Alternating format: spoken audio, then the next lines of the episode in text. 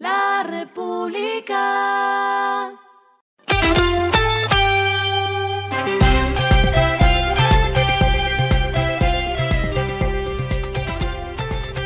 Esto es lo que debes saber al comenzar la semana.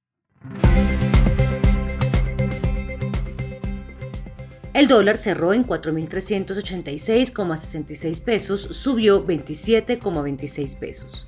El euro cerró en 4.622,88 pesos, subió 32,21 pesos. El petróleo se cotizó en 82 dólares el barril. La carga de café se vende a 1.338.000 pesos y en la bolsa se cotiza a 1,78 dólares. Las movidas del fin de semana fueron. El banco de inversión JP Morgan consideró hacer una oferta por el prestamista británico Metrobank, pero luego optó por no seguir adelante con el proceso debido al capital adicional que tendría que aportar un nuevo comprador. Metrobank rechazó el sábado una serie de propuestas de adquisición por parte del prestamista especializado en empresas Chowbrook y posteriormente mantuvo conversaciones con los tenedores de bonos sobre una inyección de capital. El fabricante estadounidense Tesla vendió 74.073 vehículos eléctricos fabricados en China en septiembre, lo que significó 10,9% menos que hace un año. Las ventas de los modelos 3 y los fabricados en China descendieron 12% respecto al mes anterior. El Banco Santander llevó al gigante de la belleza Coty a la Bolsa de París. Coty es la dueña de fragancias de David Beckham, Hugo Boss o Calvin Klein y es propietaria de marcas como Rimmel, Max Factor, Lancaster, entre otros. La operación supuso la venta de acciones por 360 millones de dólares y representa hasta 2,5 millones de dólares en comisiones para el Banco Español. Lo clave del fin de semana.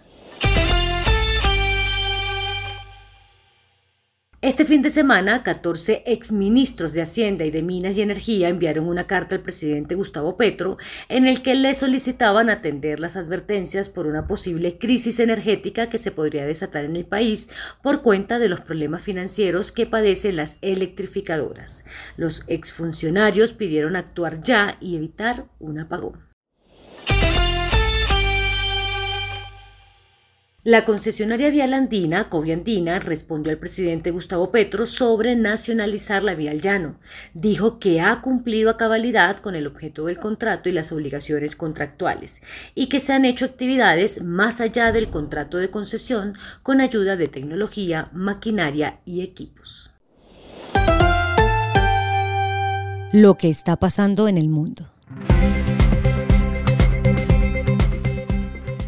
El Gabinete de Seguridad de Israel, que se reunió en la mañana de este domingo, declaró oficialmente el estado de guerra tras el ataque sorpresa de Hamas en la madrugada del sábado. Durante la noche, la aviación israelí atacó bloques de viviendas, túneles, una mezquita y casas de funcionarios de Hamas en Gaza, que dejó más de 600 personas muertas.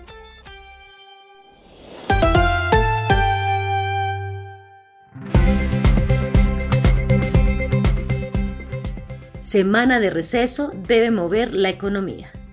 Con el decreto 1376 de 2007, el expresidente Álvaro Uribe estableció la semana de receso con el objetivo de otorgar días de descanso a los estudiantes y promover encuentros familiares.